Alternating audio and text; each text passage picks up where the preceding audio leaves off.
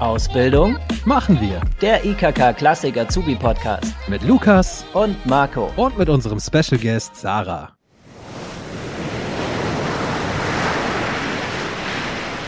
Äh, Marco, Ja, wo bist du? Was hört man da im Hintergrund? das, mein lieber Lukas, ist das Meer. Das Meer. Wie, das Meer? Wo bist du denn? Na, ich bin in Frankreich am Strand im Süden. Ich bin in der Sonne, Diggi. Krass. Meinst du es ernst? Ja, Du ja. musst ja ein Leben, ey. Mein lieber Lukas. Arbeiten mit den Füßen im Meer. So ein Glück, ey. Ja, habe ich auch. Das, das ist auch so. Deshalb danke ich dir auch sehr für die Anmoderation. Darum Ja, wird heute gehen.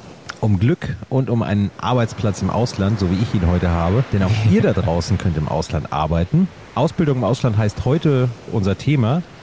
Jetzt mache ich aber erstmal das Fenster zu, sonst platzt du ja noch so vor Neid. Äh, So, jetzt, so. Wo steckst du denn eigentlich und wie ist das Wetter gerade eigentlich da, wo du gerade bist? Ich bin in Hamburg, in der schönsten Stadt Ja. der Welt auf jeden Fall. Ähm, übers Wetter müssen wir, glaube ich, nicht reden. September, Hamburg, Wetter wie in England, Regen, Mhm. Wind, also nicht ganz so cool. Ne? Ja, das sind die schlimmen Vorurteile. Da kann ich dich in der äh, nächsten halben Stunde aber kurieren. Denn unser heutiger Gast ist Juliane Schröder. Sie ist Kaminkehrerin bzw. Schornsteinfegerin und hat einen Teil ihrer Ausbildung auch in England gemacht. Ah, cool, okay, alles klar. Na dann, viel Glück, ne? Ja, vielen Dank. Das habe ich. Und ihr habt natürlich auch Glück, denn wir verraten euch in den kommenden gut 25 Minuten, was ihr tun könnt und tun müsst, um auch einen Teil der Ausbildung irgendwo im Süden oder zumindest im Land eurer Wahl zu machen.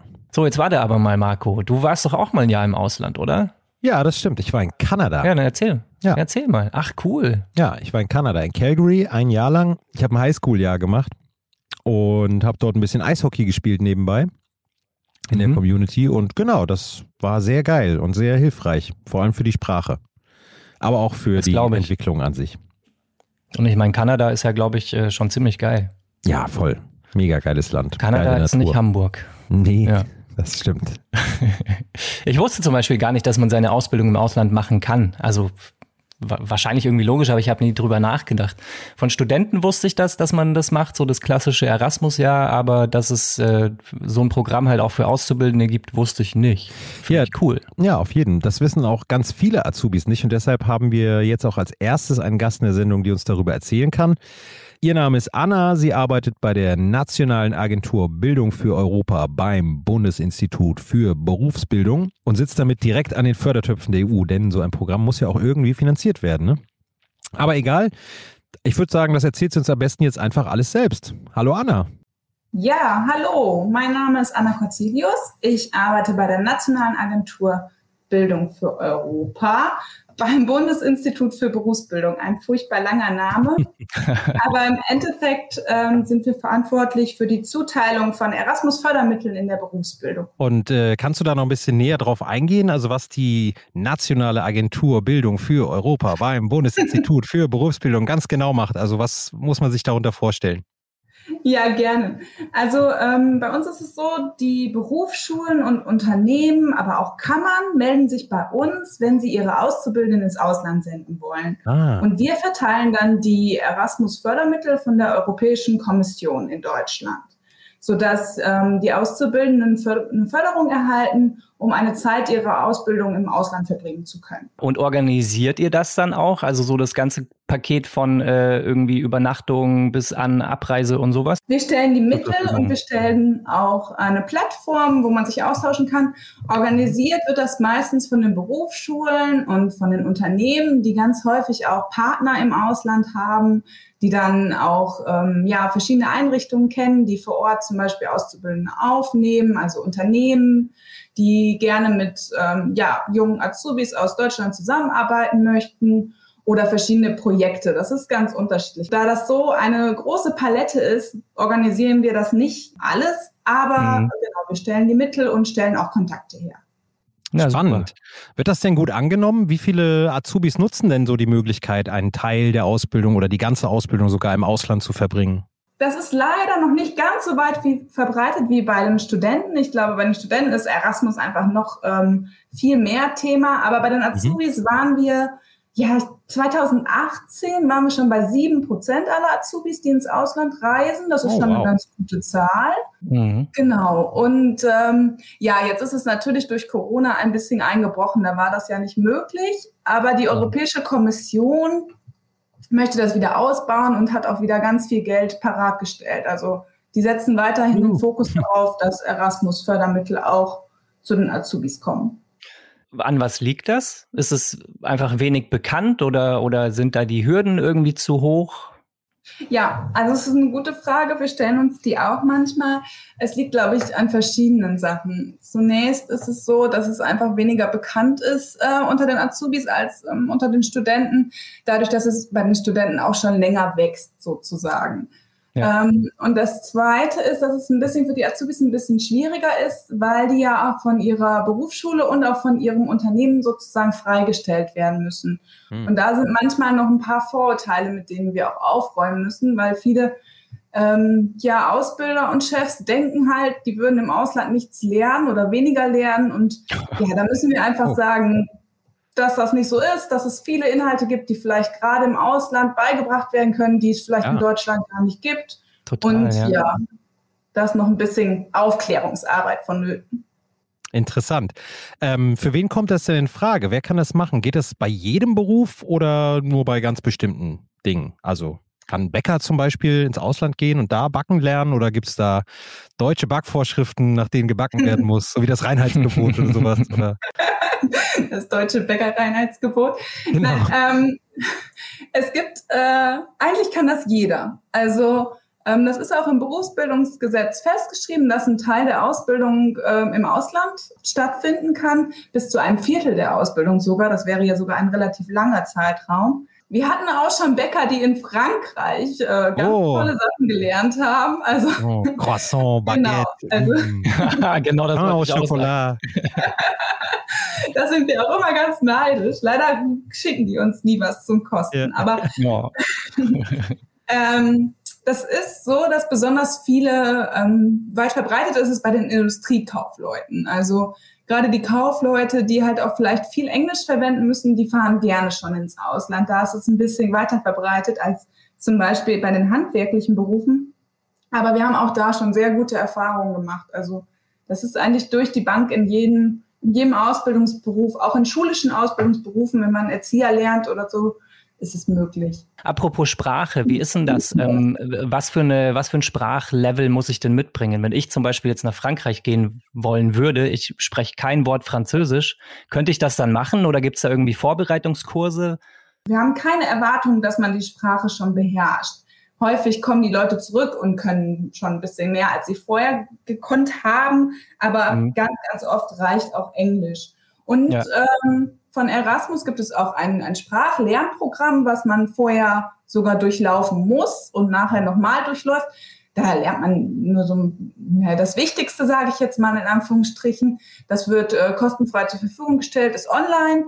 Und ähm, ja, dann so wird auch getestet, ob ein bisschen was dazugekommen ist oder nicht. Sehr cool. Okay, alles ich klar. Ich drehe die Zeit zurück, mache nochmal eine Ausbildung und bewerbe mich auf Jamaika. Da hätte ich richtig Lust drauf. Ich ähm, habe das auch gedacht. Ich habe ich hab auch eine Ausbildung gemacht und ich ärgere mich auch, dass es da noch nicht so verbreitet war und ich das nicht nutzen konnte. Ja, voll. Ja, schade. Einfach jetzt nochmal machen, ne? Mhm. Aber gut, jetzt erfahren wenigstens über den Podcast hier und durch dich auch noch viel mehr Leute davon hoffentlich. In dem Sinne, vielen lieben Dank für die tollen Infos und das sehr nette Interview. Ja, ähm, danke schön.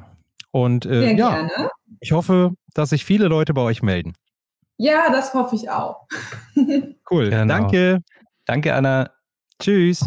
Tschüss. Lukas, wir haben noch jemanden zu Gast heute. Weißt du auch wen? Ich weiß das, ja. Ja, dann magst du mir das nochmal verraten. Wir haben Juliane Schröder am Start. Ähm, sie ist Schornsteinfegerin, aber mehr möchte ich gar nicht verraten. Ähm, das soll sie nämlich selber machen. Juliane, stell dich doch einmal bitte ganz kurz vor. Hallo, ich bin Juliane. Ähm, ich bin jetzt seit vier Jahren Schornsteinfeger Gesellin. Ich habe damals ausgelernt und ähm, habe dann auch tatsächlich Auslandserfahrungen sammeln dürfen in England. Aktuell genau äh, freue ich mich schon auf den Meister, den ich dieses Jahr starten darf ab September. Wow. Eine kleine Frage mal vorweg aus der Redaktion. Ich habe die mir nicht selber ausgedacht, aber werden Kaminkehrerinnen eigentlich oft geküsst? Das ist eine gute Frage, kam auch schon vor. Ja, Äh, wirklich? Aber ähm, äh, meistens haben die Leute dann schon vorher gefragt. Ja, Ah, okay. ich glaube, wir müssen, ich glaube, wir müssen das unseren äh, Zuhörerinnen und Zuhörern einmal erklären. Ähm, das ist so ein, das ist so ein Glücksbringerbrauch, ne? So Kaminkehrerinnen oder auch Kehrer, entweder einen Kuss auf die Wange oder die, die Knöpfe irgendwie anfassen oder überhaupt den Kaminkehrer an, anzufassen. Das, das ist so ein Brauch, oder? Ja, genau. Also man reibt sich so ein bisschen Glück ab, sagt man. Ah, okay. cool. Und auf jeden Fall hat man ein bisschen Glück im Haus, wenn der Schornsteinfeger zu Gast Sehr cool. ist. Sag mal, du hast ja einen Teil deiner Ausbildung im Ausland absolviert. Ähm, warum hast du das eigentlich gemacht? Was war denn da dein Antrieb? Ja, tatsächlich haben wir eine relativ große internationale äh, Schornsteinfeger-Community, nenne ich es jetzt einfach mal, und äh, sind äh, auf Facebook und anderen sozialen Medien äh, verknüpft, sage ich mal, auch jedes Jahr durch das internationale Schornsteinfeger-Treffen. Und mich persönlich hat's wirklich auch interessiert, Mensch, wie, wie sind denn die anderen Schornsteinfeger äh, und, und wie schaut ihr Arbeitsfeld aus und was machen die so? Okay, und ähm, wo, wo warst du genau? Und zwar war ich äh, in England, in Yorkshire, bei einer anderen Schornsteinfegerin. Ihr Mann war auch Schornsteinfeger. Und die war so cool drauf und so äh, auch verliebt in ihren Job, kann man sagen, dass die äh, mich dann auch an äh, einen anderen Schornsteinfeger nach Aberdeen, also nach Schottland, äh, verwiesen hat, wo ich dann Oh, cool. noch mehr äh, Erfahrungen sammeln durfte und nach einem, äh, zu einem deutschen Schornsteinfeger nach London und ähm, die hatte da halt auch total Con Connections zu allen anderen. Interessant. Kleine Wahnsinn, Zwischenfrage, was mich was mir total unter den Fingernägeln brennt. Tragen Schornsteinfeger in Schottland Röcke? Kann ja doof sein. kann ja doof sein, so auf dem Dach irgendwie, ne? Also, also kann jeder drüber gucken. Nee, tatsächlich nicht. Also der Schornsteinfeger hat mir tatsächlich seinen Rock gezeigt, ähm, dass er auch einen hat, äh, diesen Ja. typischen Schornsteinfeger-Rock, ne? Aber natürlich tragen die bei der Arbeit keine Röcke. Wie wie bist du denn so vorgegangen, um deinen Aufenthalt in England und in Schottland zu organisieren? Ähm, das habe ich durch Glück und äh, Facebook hinbekommen. Und zwar habe ich da einfach mal so eine englische Message äh, auf Facebook gepostet, eben in eine der Schornsteinfeger Gruppen mit der Anfrage, wer mich dann bei sich aufnehmen würde. Und ähm, dann habe ich eine Erasmus Plus äh, Messe oder eine Auslandsmesse besuchen dürfen, wo eben Erasmus Plus vertreten war. Und dann ging es quasi los, einfach in den Zug oder den Flieger und ab über den Ärmelkanal. Äh, beschreib doch mal, wie du dich da ge dabei gefühlt hast. Wie war denn das für dich so? Also ich muss echt sagen, ich bin mit seltsamen Vorstellungen nach England geflogen, in dem Fall. Ich dachte wirklich, Mensch, die Engländer, die sind bestimmt komisch und das Wetter ist bestimmt immer grau in grau und verregnet, wie wir es uns halt vorstellen oder wie ich mir das vorgestellt habe. Und in Wirklichkeit war genau das Gegenteil der Fall. Also ich hatte äh, die zwei Monate, die ich da verbracht habe, so schönes Wetter. Es war angenehm. Es war Oktober, September, Oktober um die Zeit rum. Und die Leute, die waren so gastfreundlich und haben mich da so willkommen geheißen. Also war sehr schön. Doch. Cool. Und du, du kanntest die vorher noch nicht, oder? Die, diese, diese Schornsteinfeger-Familie, sage ich mal. Nee, gar nicht. Also wirklich, äh, die, die Katie, die hat mich dann auf Facebook wirklich äh, geantwortet und auch total erfreut und gesagt, ja, auf jeden Fall wird sie mich da aufnehmen. Das war mega positiv, deswegen habe ich mich für sie entschieden. Ja, aber ich schön. kannte sie nicht davor. Ja, Ja. Cool. Wie ging das denn mit der Sprache? Ich meine, London geht ja bestimmt irgendwie, aber in äh, Aberdeen, in Schottland, wie kamst du da so zurecht? Schwierig. Das ist eine gute Okay. Frage. Ich hatte wirklich auch ein bisschen Bammel davor. Ich glaube, das hätte jeder, ähm, weil man eben in der Ausbildung auch kein Englisch mehr hat. Äh, und dementsprechend dachte ich, oh Gott, was ist, wenn die mich nicht verstehen?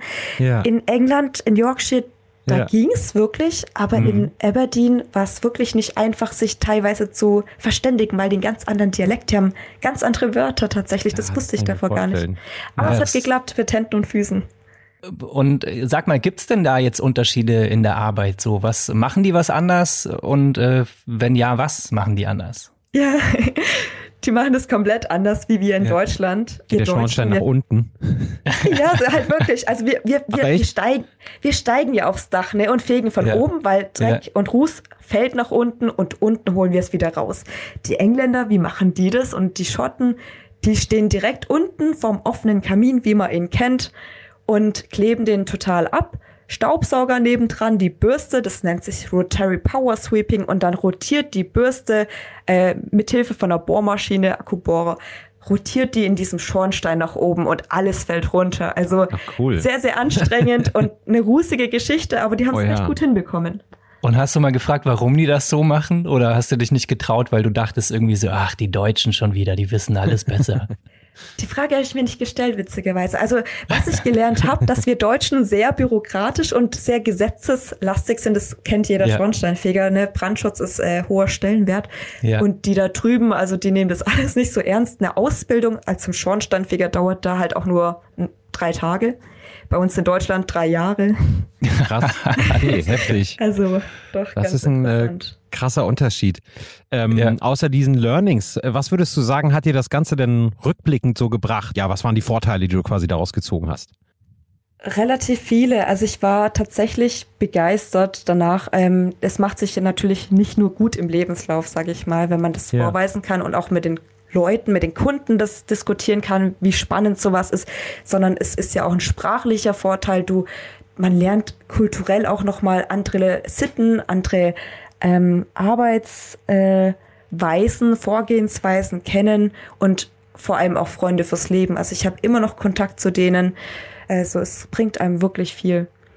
Das Und ist mega cool. Selbstständigkeit. Selbstständigkeit total. Mhm. Also man lernt Verantwortung, man lernt auch selbstständig zu denken, habe ich gemerkt. Ja. Also man ist nicht so fokussiert auf das eigene, was ich im eigenen Betrieb gelernt habe, sondern man lernt, okay, zu vergleichen, wie machen dies, wie machen wir es im Betrieb und was Mhm. ist vielleicht intelligenter. Sehr cool. Darf ich jetzt, Lukas, meine abschließende Du Frage darfst stellen? jetzt, Marco. Jetzt darfst du. Was mich jetzt interessiert ist, wo werden Kaminkehrerinnen denn am meisten geküsst? In Deutschland, in England oder in Schottland? Ich würde sagen, beim internationalen Schornsteinfeger-Treffen am Lago Maggiore in Italien. Ah, okay, Italiener. Vielen lieben Dank. Danke Ja, auch. vielen, vielen Dank und äh, viel Erfolg bei deinem Meister. Genau, stimmt. Dankeschön. Bis dann. Tschüss. Bis dann. Ciao. Tschüss. Ey, super sympathisch finde ich die. Eine richtig Ja. nette Schornsteinfegerin. Auf jeden. Auf jeden, du cooler Feger. Das kann man durchaus so sagen. Oh wow, es tut mir so leid. Meine Witze werden heute Ja. nicht besser. Ja. Nee, irgendwie nicht. Ähm, aber weißt du was? Weißt du, wer noch cool ist? Ja, weiß ich. Außer mir. Weiß ich. Wer denn? Die Sarah. Genau. Yeah. Die Sarah ist nämlich wieder mit am Start und wird uns jetzt noch ein paar äh, Fragen beantworten, worauf ihr achten solltet, wenn ihr euch für eine Ausbildung im Ausland interessiert. Hallo Sarah. Sarah, moin. Schön, dass du auch wieder am Start bist. Hey, ich freue mich auch sehr dabei zu sein. Super. Wir haben äh, auf jeden Fall auch wieder ein paar Fragen an dich äh, zu unserem Thema Ausbildung im Ausland. Marco, fang doch mal an. Ja, ich fange an, aber erst mal mit einer Frage an dich ganz persönlich.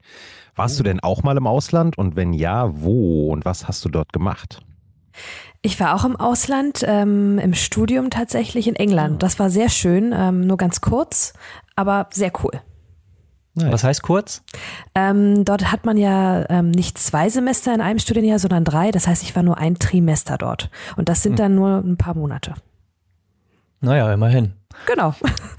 So, jetzt äh, zurück zu den Azubis. Ähm, sag mal, welche Programme gibt es denn, die Azubis bei einem Aufenthalt im Ausland äh, unterstützen?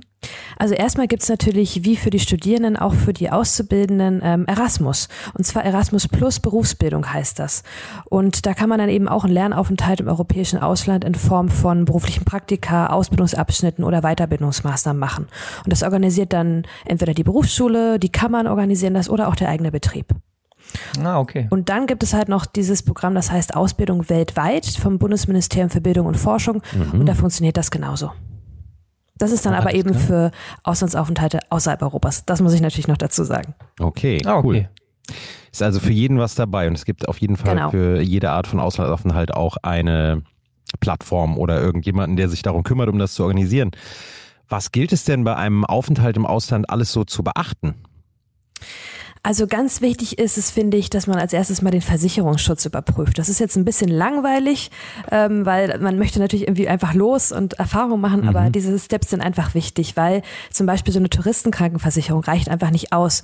Man braucht zum Beispiel auch eine Haftpflichtversicherung und eine Unfallversicherung im Ausland. Ähm, und da gibt es verschiedene Möglichkeiten. Der Deutsche Akademische Austauschdienst, die AAD, hilft da zum Beispiel. Die machen auch so, haben auch so Komplettpakete und das sollte man beachten.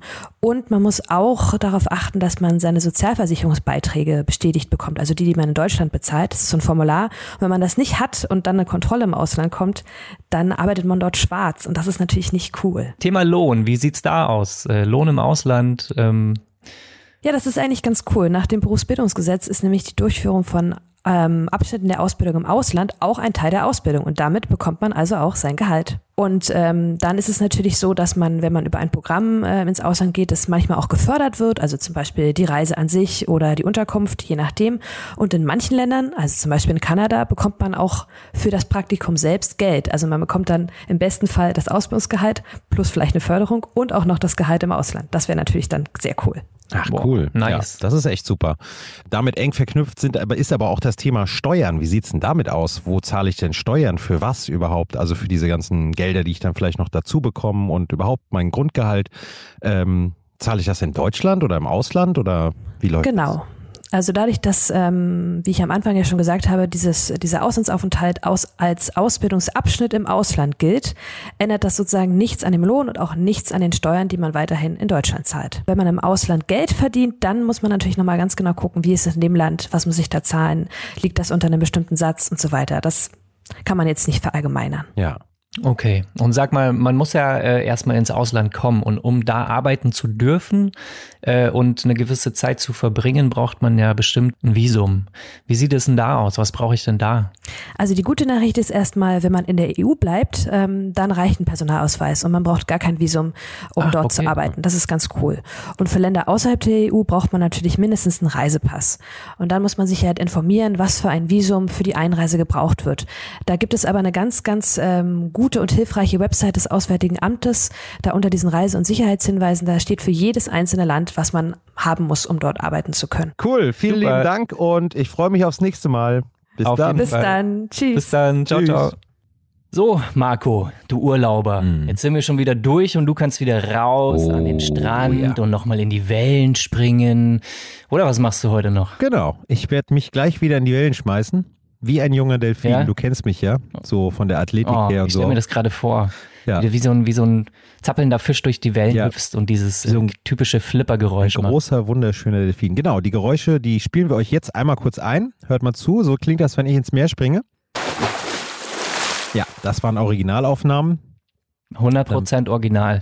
Genau. Ähm, ja, gut, Marco, was soll ich dazu noch sagen? Ich wünsche dir ganz viel Spaß dabei. Dankeschön. Kannst ja mal ein Video machen und schicken. Ja, mache ich. Ähm, und ich habe jetzt noch äh, den passenden Soundtrack für, für dein Leben. Oh ja, geil. Ähm, denn äh, natürlich ist unser Freund Joel Bello wieder am Start oh, ja, und äh, fasst äh, das ganze Thema nochmal in einem äh, Rap zusammen. Nice. Ganz viel Spaß dabei. Da freue ich mich auch drauf. Und euch wünschen wir jetzt erstmal einen guten Start ins neue Ausbildungsjahr. Bleibt wacker, bleibt tapfer, haltet durch und überlegt euch doch mal allen Ernstes, ob ihr nicht vielleicht auch ein paar Monate im Ausland verbringen möchtet. Ihr seht ja an mir, wie gut euch das tun kann.